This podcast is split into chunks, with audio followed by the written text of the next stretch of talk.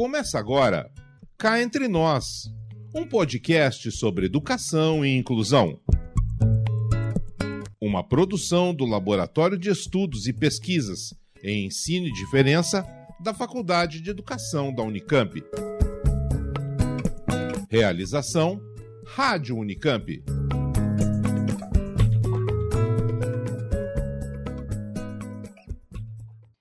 Pessoa com deficiência, cadeirante, deficiente físico, downzinho, surdo, cego, pessoa com necessidade especial, pessoa especial, portador de deficiência. Quem nunca ficou em dúvida sobre qual é o termo correto ao se referir a uma pessoa que tem uma deficiência? Ao longo do tempo e em diferentes contextos sociais e culturais, muda a maneira como caracterizamos e designamos essas pessoas. Mas por que essas mudanças acontecem? Qual que é o pano de fundo dessas terminologias? Existe um jeito certo de tratar as pessoas com deficiência? Esse é o tema desta edição do Cá Entre Nós, o podcast do LEPED, da Faculdade de Educação da Unicamp. Eu sou Marta Avancini e estou aqui no estúdio da Rádio Unicamp, que produz esse podcast, com Maria Isabel Sampaio Dias Batista e direto de Santa Catarina, por telefone, com Rosângela Machado. As duas são pesquisadoras do LEPED e têm uma longa trajetória de estudos e pesquisas sobre educação inclusiva. A Maria Isabel é doutora em educação e pesquisadora numa rede de professores para o compartilhamento de experiências sobre educação inclusiva chamada Todos Nós em Rede. E a Rosângela, além de suas atividades como pesquisadora, foi coordenadora de educação especial na Secretaria Municipal de Educação de Florianópolis, foi coordenadora geral da Política de Educação Especial no Ministério da Educação no período de 2008 a 2009 e hoje atua como professora de educação especial. Bem-vinda, Maria Isabel, bem-vinda, Rosângela. Como é que vocês estão? Olá, Marta, tudo bem? Oi, Rosângela. Oi, Isabel. Oi, Marta, tudo bem? Tudo bom. Obrigada pelo, por estar tá entrando com a gente de, aí de, de Florianópolis. É Florianópolis que você está? Isso, Florianópolis. Bacana. Terra linda. Terra linda. Muito obrigada. Obrigada a você também, Isabel, por estar novamente Nada. aqui com a gente. Então, para a gente começar essa nossa conversa, eu pergunto: existe uma maneira correta da gente tratar as pessoas com deficiência? Um jeito que seja melhor, é, um jeito mais adequado? Um jeito politicamente correto? O que, que você pensa sobre isso, Maria Isabel? Bom, boa tarde. Muito obrigada pelo convite de estar aqui novamente. Como tratar as pessoas com deficiência? Esse é um tema muito interessante, muito histórico, tem muitos vieses históricos. É, o melhor jeito de tratar as pessoas com deficiência é tratá-las como pessoas, né? Como pessoas? E, é, e aí eu queria dizer o seguinte: nenhuma categoria, seja ela mãe, mulher, aluno, pessoa com deficiência, nenhuma categoria dá conta do que é a pessoa. Né? Então, isso é importante a gente ter em mente e começar esse nosso papo com isso. Por que, que as categorias existem? Porque elas têm uma evolução histórica de movimento de lutas, movimento para reconhecer direitos, tudo. Mas, se a gente fala assim, pessoa com necessidades educativas especiais, que se usa muito, ora, todos os alunos têm necessidades educativas especiais. E então, o que a gente tem trabalhado hoje é a pessoa com deficiência, e tem uma razão que acho que a gente vai abordar isso mais ao longo desse podcast. Mas eu diria que fundamentalmente abordar as pessoas como pessoas, ou seja, com respeito. Com né? respeito. Com respeito. E você, Rosângela, o que, que você pensa? Como é que você vê essa, essa, essa questão? Boa tarde, Isabel. Boa tarde, Marta. Primeiro, gostaria de dizer que é um prazer aqui estar com vocês discutindo um tema de, de tamanha importância. Olha, eu concordo com o que a Abel falou, né? Tanto é que eu acho que a gente teve uma evolução histórica aí. Hoje, a legislação de 2000, do ano 2000 para frente, trata de pessoa com deficiência, bem na linha que a Isabel falou. Primeiro a pessoa, então, pessoa com deficiência, uhum. né? Isso já é um avanço no sentido de que a pessoa vem antes da sua deficiência. A pessoa não se encerra na sua deficiência. A pessoa não é só a sua deficiência. Né? Claro que ao longo da, da história, a gente teve tentativas de, de terminologias nos dias atuais, chegar a essa terminologia pessoa com deficiência, eu acredito que, que seja um avanço. Né? Agora, vamos discutir o que está por trás dessa definição, né? É, quais são os sentidos dessa terminologia? E aí certo. eu falo mais um pouquinho disso mais adiante. É, eu queria assim, vocês, vocês duas falaram em histórico, né? Então eu queria deixar vocês bem à vontade, aí vocês vão uhum. trocando entre vocês, para contar um pouco que história é essa, afinal. Né? E que marco é esse na legislação, na terminologia, nos conceitos que vem a partir dos anos 2000? Olha, acho que a gente pode falar em modelos uh, sobre a deficiência e daí a Rosângela pode me complementar, ou, ou sei lá, é, enfim, colaborar com isso. É, nós temos ao longo da história das lutas né, de direitos das pessoas com deficiência, temos um modelo médico, que é o modelo que sempre pautou-se na visão da deficiência. Então, ele vem como uma, com uma ideia de reabilitação uma ideia de integração. Então, o, o, modelo médico diz assim: olha, a, a deficiência está na pessoa e nós temos que tratar, curar, eh, reintegrar esta pessoa porque o problema está nela. E a partir desse, dos anos 2000, a gente teve, um pouquinho antes até, né? Depois a Rô pode localizar melhor no tempo, nós temos a, o advento do modelo social que encara a deficiência a partir do encontro da deficiência com as barreiras do meio. Então, esse, essas barreiras é que precisam ser vencidas né, no meio. Certo.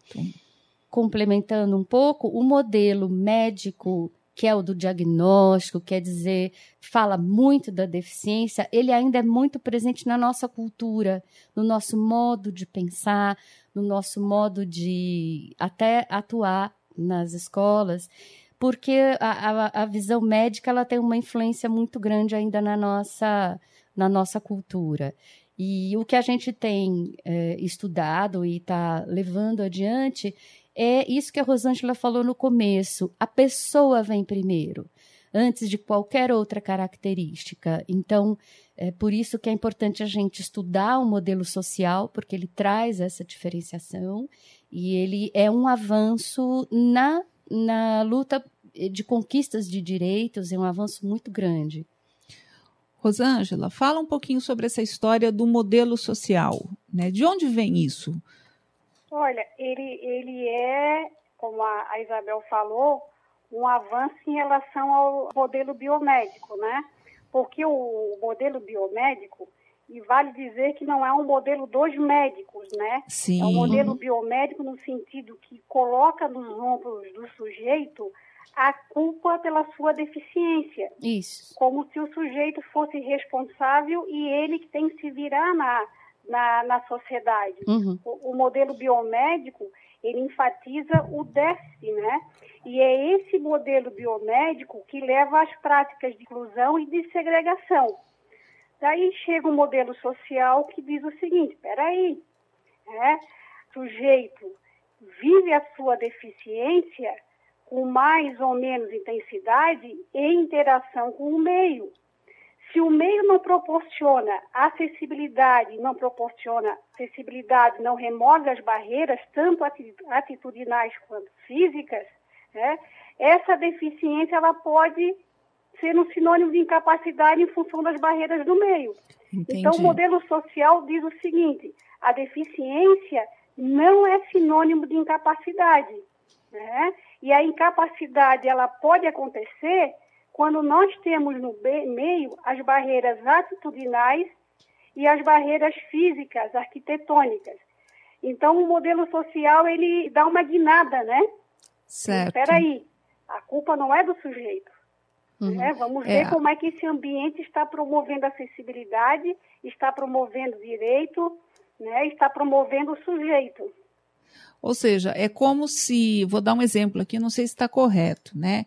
É como se, no, dentro do modelo social, a sociedade fizesse um movimento de alterar padrões e conformações para que essa, esse, para que a deficiência não seja um impeditivo para que a pessoa viva na sociedade.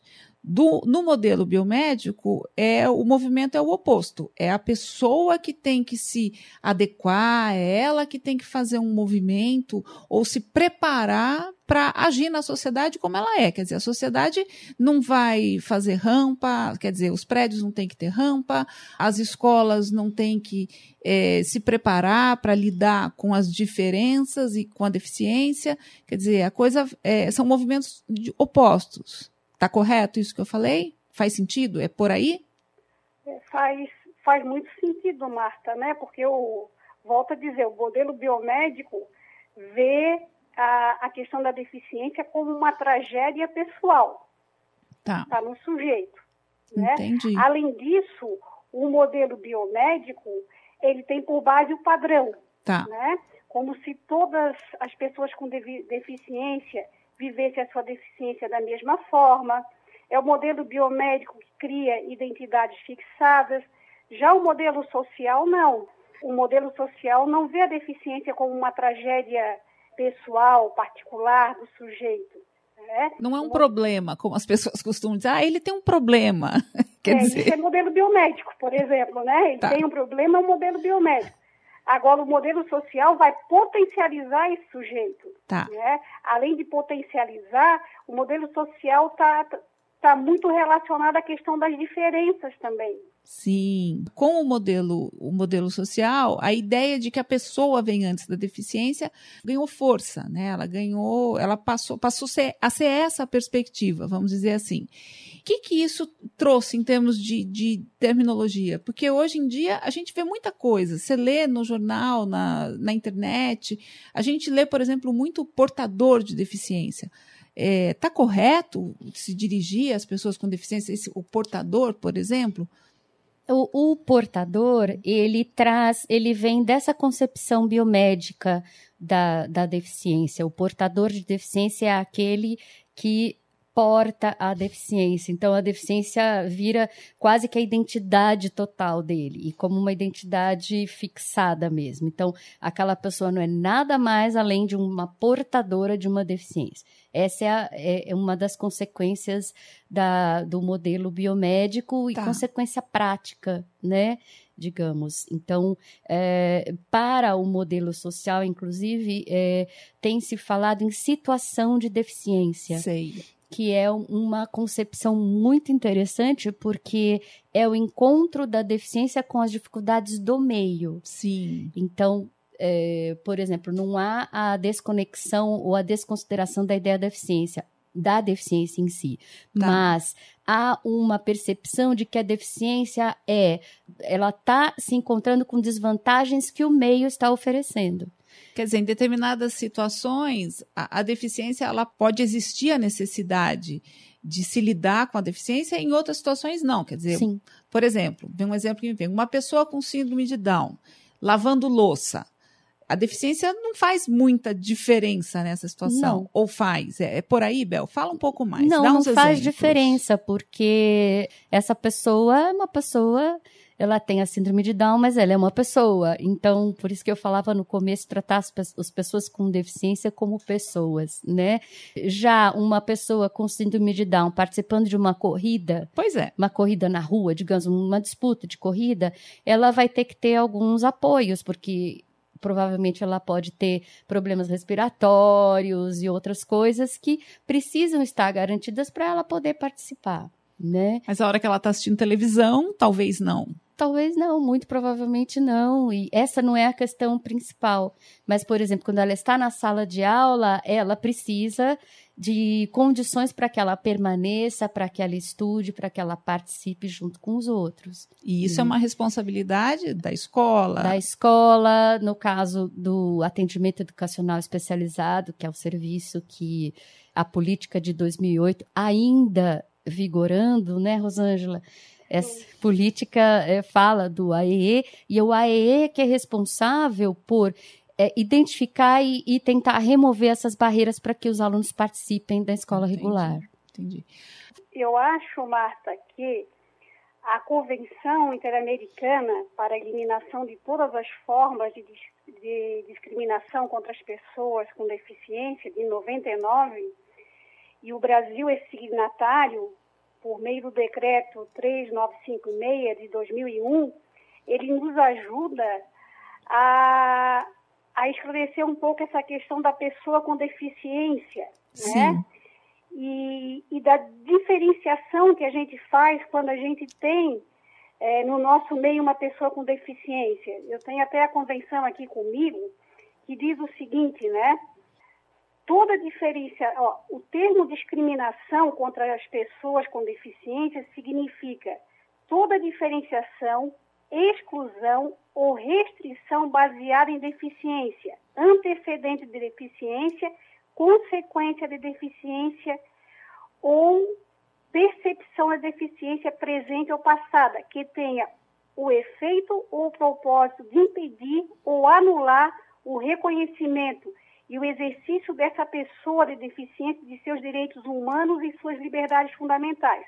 Ou seja, quando a gente faz diferenciação para excluir, para que essa pessoa, por exemplo, fique de fora da escola, né, fique fora dos seus direitos humanos fundamentais, essa diferenciação não é válida. Uhum. Mas quando a diferenciação ela é adotada para promover o desenvolvimento da pessoa, para incluir, né, por exemplo, como a Isabel acabou de falar, o atendimento educacional especializado é uma diferenciação que a gente faz às crianças, aos estudantes que estão na escola e que têm deficiência.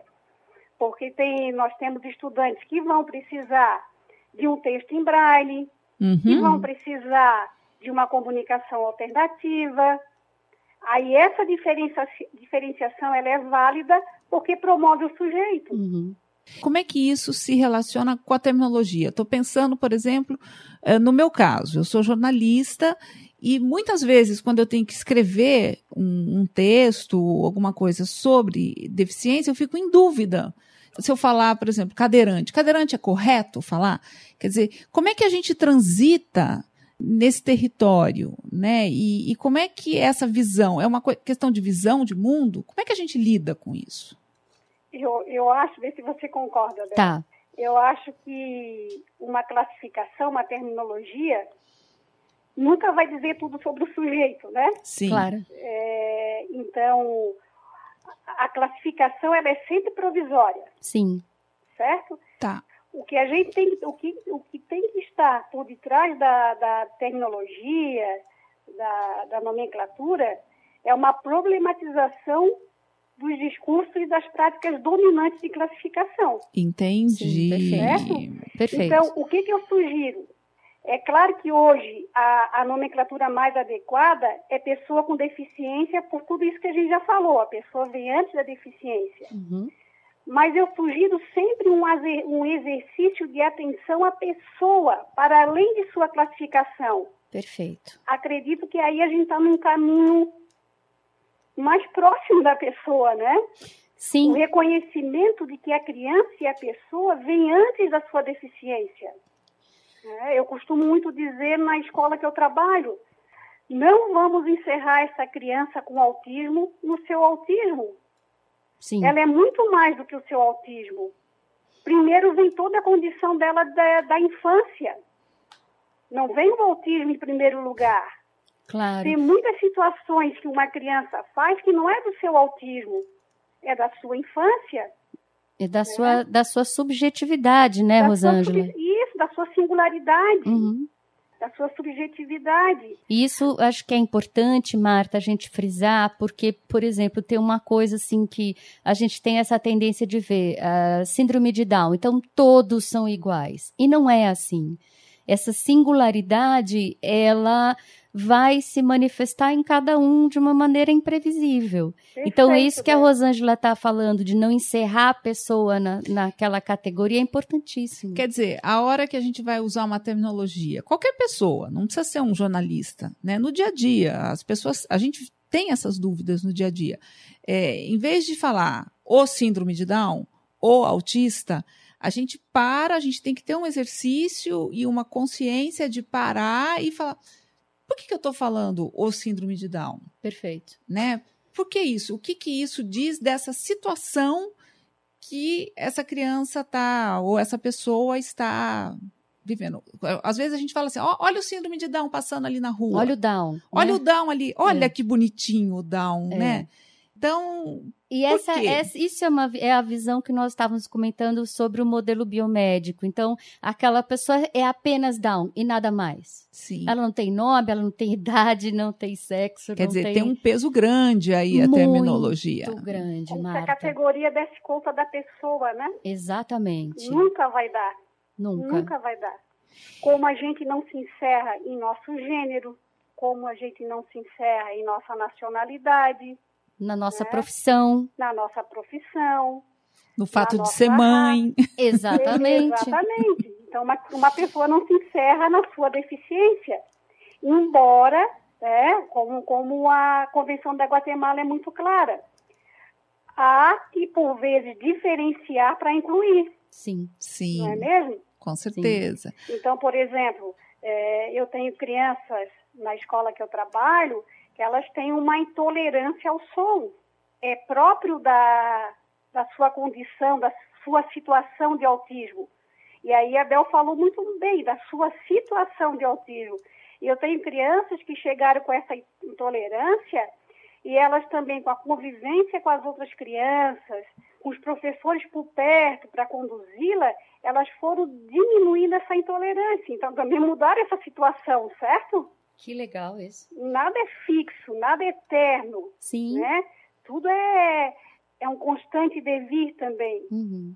Então, Então, é às por vezes isso. a gente encerra a criança, ah, ela tem uma intolerância ao barulho, vamos eliminar todo o barulho da escola. o mundo é barulhento, não tem como escapar do mundo. E nesse sentido a gente reforça a exclusão, né? Porque aí eh, o menino tá passando, ai, tem que parar o barulho, É. né? Vamos parar. E Fica uma situação que eh, a gente, eh, no, no- no intuito, muitas vezes, até bem intencionado, de atender à necessidade da pessoa, a gente acaba criando uma redoma e colocando essa pessoa Exatamente. fora do mundo. Marta, e é esse bem intencionado que a gente precisa, como a Rosângela falou, problematizar, questionar.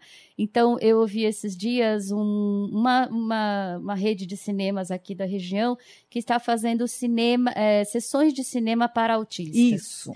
E aí, qual é o problema disso? O problema é que você está discriminando os autistas para um tipo de sessão de cinema exclusivo, eh, sendo que não tem necessidade. Se o autista se perturba ou se a pessoa quer um abafador que eles usam muito nos cinemas, ela pode perfeitamente participar de uma sessão com todos, com seus abafadores, ou uma sessão de cinema, no caso de uma pessoa com, com cegueira, então ela pode é, ter uma sessão de cinema acessível com audiodescrição. Então, essa questão da boa intenção, ela precisa ser problematizada. Quer dizer, o, qual é a ideia? Diferenciar para incluir ou para excluir? Exatamente. Exatamente. Aí os autistas só vão ao cinema nas Só sessões naquela para sessão. autista. É, E é muito complicado isso. É, mas olha, olha que interessante, né, Marta? É, é o fio da navalha, né? gente? É isso, Pois é. O Isso. fio da navalha. Quer dizer, chegar ao extremo de separar as crianças com autismo para uma sessão de cinema é diferente de você fazer com que ela participe do cinema com todas as crianças, com todos os seus colegas, mas que você reconheça que ela tem essa particularidade, ela, ela tem uma intolerância ao barulho. Perfeito. Então você diferencia, dá um abafador, né? Para que ela se sinta menos agredida com aquele som. Mas você não exclui. Exato, perfeito isso. É, até porque aí isso remete àquilo, essa situação que você estava relatando, né, Rosângela, do- das crianças que tinham intolerância ao solo. E aí, com o tempo e em contato né, com as outras crianças, eu não sei que tipo de práticas aí, de estratégias foram adotadas na escola, mas alguma coisa foi feita que modificou, alterou essa situação. Né? Então a gente exclui, a gente impede que a pessoa tenha a oportunidade de sei lá, mudar, né? De ser outra coisa. Marta, deixa eu falar uma, Fala. uma coisa com base nisso que você falou. O que, que a gente fez? Quais foram as estratégias? Né? Bacana, conta pra gente. Se somos seres, não é isso, Bel? Opa, Únicos, singulares, né? somos. Por exemplo, uma criança com autismo não se encerra no seu autismo, Uhum. né? Que nem a- as crianças com autismo não vivem o seu autismo da mesma forma, porque elas se diferenciam entre si e elas são um constante vir a ser, não existe um método, sim? Sim, Isso a gente trabalha muito na escola. Não existe um método. Existem maneiras e modos de fazer. Interessantíssimo isso, Rosângela. sentido? Observando e convivendo com a criança. Então, são maneiras e modos de fazer. É muito diferente de ter uma metodologia para crianças com autismo. Claro, claro, isso é, isso é super importante, né? muito legal isso que a Rosângela trouxe, porque eu também já ouvi muito é, professores se preparando para dar aula de matemática para a pessoa com síndrome de Down. E, caramba, é aula de matemática, entendeu? É, não existe a matemática para o Down, não existe isso. Então, assim, a gente, por isso que a gente precisa problematizar mesmo é, como é que a gente está vendo ah, esses modelos, como é que a gente está em sala de aula vendo tudo isso. Porque não existe um método, uma prática específica para esta ou para aquela deficiência, né? Do mesmo jeito que a terminologia aí, quer dizer, ela vem casada com essa visão, né? Sim. É muito interessante isso que vocês estão trazendo. Ela reflete essa visão. É, porque a terminologia, ela não é uma coisa descolada. É uma consequência da concepção Exatamente. E das práticas, né? e Quer das dizer, práticas. E permeia tudo, tudo, tudo, tudo. Agora, por que, que vocês acham que é tão difícil, né, assimilar que a pessoa vem antes? Né? A gente vê muito portador de deficiência, a gente vê muito cadeirante, inclusive pessoas que têm deficiência física se autodesignando como cadeirantes. Outro dia eu me vi numa situação dessas. Eu fui entrevistar um- uma pessoa que tem deficiência física e ele o tempo todo se diz, ah, porque nós os cadeirantes, a gente os cadeirantes. E aí eu falava, gente, e agora o que eu faço? Entendeu? Como é que vocês veem isso? Por que, que é tão difícil? E por que, que as pessoas elas colam nessas etiquetas? Olha, essas etiquetas têm a ver com o que eu estudo muito, que é a diferença, né? E aí a gente está falando de uma cilada da diferença. Então, achar, por exemplo, que um cadeirante é igual ao outro, ou que o cadeirante define aquela pessoa. Isso é um acirramento da diferença que, na verdade, vai eh, desconsiderar completamente a subjetividade daquela pessoa. É, Mas ele assume essa Ele assume identidade. porque isso é muito forte na nossa cultura. Tá. Isso tem sido historicamente muito forte. Então, é, é- essa é uma das ciladas da diferença. Quer dizer, um pouco aquela ideia de que eu vou me afirmar, pode ser, eu tô assim, É. loucubrando aqui, gente. É, porque eu sou cadeirante, eu me coloco como cadeirante, então eu tenho mais condição, sei lá, de reivindicar os meus direitos, de ocupar o meu lugar no mundo. Então, aí é um pouco do fio da navalha que a Rosângela estava falando agora há pouco. Quer dizer, quando é que a gente defende a diferença e quando é que a gente não defende, porque. E aí tem uma máxima do professor Boaventura. Ótimo. Bel. Você lembra dela aí, Rosângela? Fala aí, Bel. Eu sei que você sabe dessa Ui, máxima. ui, ui, ui, ui. Eu tenho aqui, você tem aí? Eu, eu tô sem nada aqui. Vamos editar essa parte? Não, não Ah, Mas precisa. eu é tenho a máxima aqui. Fala então, por favor. Ó, a máxima é essa, do Boaventura de Souza Santos. Temos o direito a ser iguais quando a nossa diferença nos inferioriza. E temos o direito a ser diferentes quando a nossa igualdade nos descaracteriza. Daí a necessidade de uma igualdade que reconheça as diferenças e de uma diferença que não produza, alimente ou reproduza as desigualdades. Perfeito, é isso mesmo. Eu acho que a gente está no momento, e com certeza a gente torce para superar esse momento, quando um cadeirante levanta a bandeira e diz, ah, nós os cadeirantes, nós os cadeirantes, foi uma diferença que virou desigualdade. Sim. E aí surge o movimento social deles. Uhum. Sim. Só que a gente tem que superar isso, Tem. porque eles são muito mais do que a sua cadeira de rodas. Eles não podem ser vistos só como cadeirantes. Isso é tão forte porque isso aconteceu pela, pela luta de reafirmação de direitos. Então, isso tem uma razão histórica de ter Tem, acontecido. claro. Mas isso, de fato, precisa ser superado, porque as pessoas não são apenas aquilo, né? É, porque hoje a gente vive um momento de, de afirmação de muitas etiquetas, né? De muitas Isso. categorias, né? É, é muita etiqueta, é muita categoria aí reivindicando. Eu quero o meu quinhão aqui de direitos, o meu espaço na sociedade. É, falem mais sobre isso, sobre esse momento histórico. Olha, tem um livro, vou citar um livro muito interessante para quem quiser depois que estiver escutando, quiser pesquisar, chama Viajantes Inesperados, do Carlo Lepre. É bem interessante porque ele fala dos movimentos ah, da luta pelos direitos das pessoas com deficiência e ele vai falando desses modelos, o modelo biomédico, o modelo social.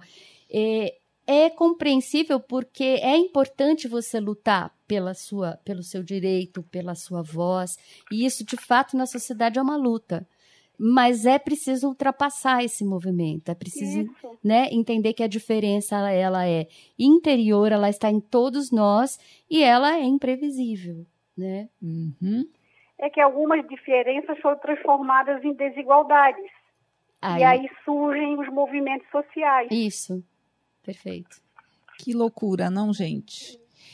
Para a gente fechar um pouco essa discussão, eu acho que vocês já falaram um pouco como que isso reverbera na educação, né? Vocês trouxeram um pouco isso, como é que isso se traduz ali dentro da dinâmica de uma escola e da educação.